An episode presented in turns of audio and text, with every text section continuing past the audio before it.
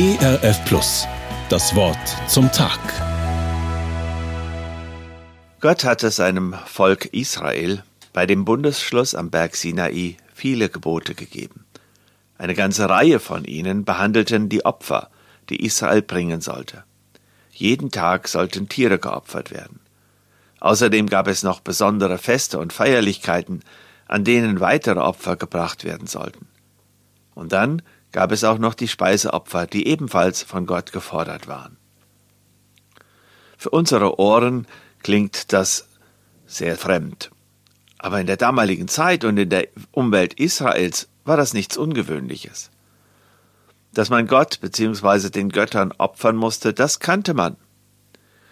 Allerdings wurden die Opfer außerhalb von Israel weniger als etwas angesehen, mit dem man seine Hingabe an Gott zum Ausdruck brachte oder für eine Schuld um Vergebung bat.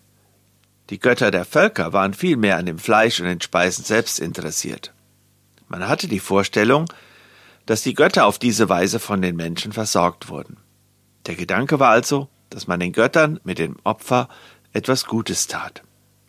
Das ist in der Bibel radikal anders.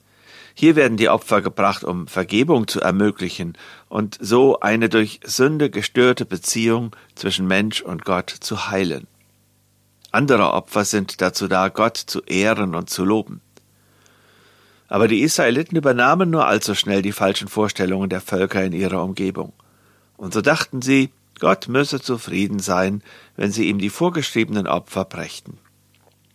Immer wieder neu muss Gott daher seinem Volk klar machen, dass die Opfer als solches für ihn keine Bedeutung haben. Ihm ist etwas anderes wichtig, das Herz der Menschen, die ihm Opfer bringen, ihre Einstellung und ihr Verhalten, das ist wichtiger. In Sprüche 21, Vers 3 lesen wir, Recht und Gerechtigkeit tun ist dem Herrn lieber als Opfer. Oder anders ausgedrückt sagt Gott hier, mir geht es doch gar nicht darum, dass ihr mir Opfer bringt. Ich brauche die nicht. Was ich will, ist, dass ihr Menschen seid, an denen man erkennt, dass ihr zu mir gehört. Und das wiederum muss in eurem Verhalten deutlich werden. Ein Verhalten, zu dem auch die Opfer zählen. Aber die wiederum sind nur dann etwas, was mir gefällt, wenn sie Ausdruck davon sind, dass ihr in eurem ganzen Tun und Sein von dem geprägt seid, was mir wichtig ist, dass ihr meinen Geboten folgt und dass euer Leben meine Gerechtigkeit widerspiegelt. Recht und Gerechtigkeit. Damit meint Gott nicht, dass wir alle vorgeschriebenen Regeln einhalten und perfekt leben. Beide Begriffe beschreiben vielmehr unser Verhalten, unsere Beziehungen. Dass wir im Miteinander aufrichtig sind und dass es uns wichtig ist, dass auch die anderen um uns herum zu ihrem Recht kommen. Und dass wir bei all dem von Gott und seinem Wort geprägt sind. Das gilt auch für uns heute. Gott ist nur dann daran interessiert, was wir alles für ihn tun, wie viele Spenden wir geben, was wir um seinetwillen aufgeben, wenn unser Tun ein Ausdruck unserer Hingabe an ihn ist.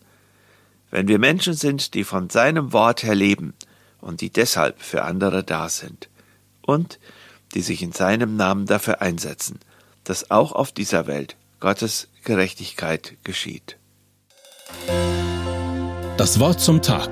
Mehr auf erfplus.de oder im Digitalradio DAB+. Hören Sie ERF Plus. Gutes im Radio.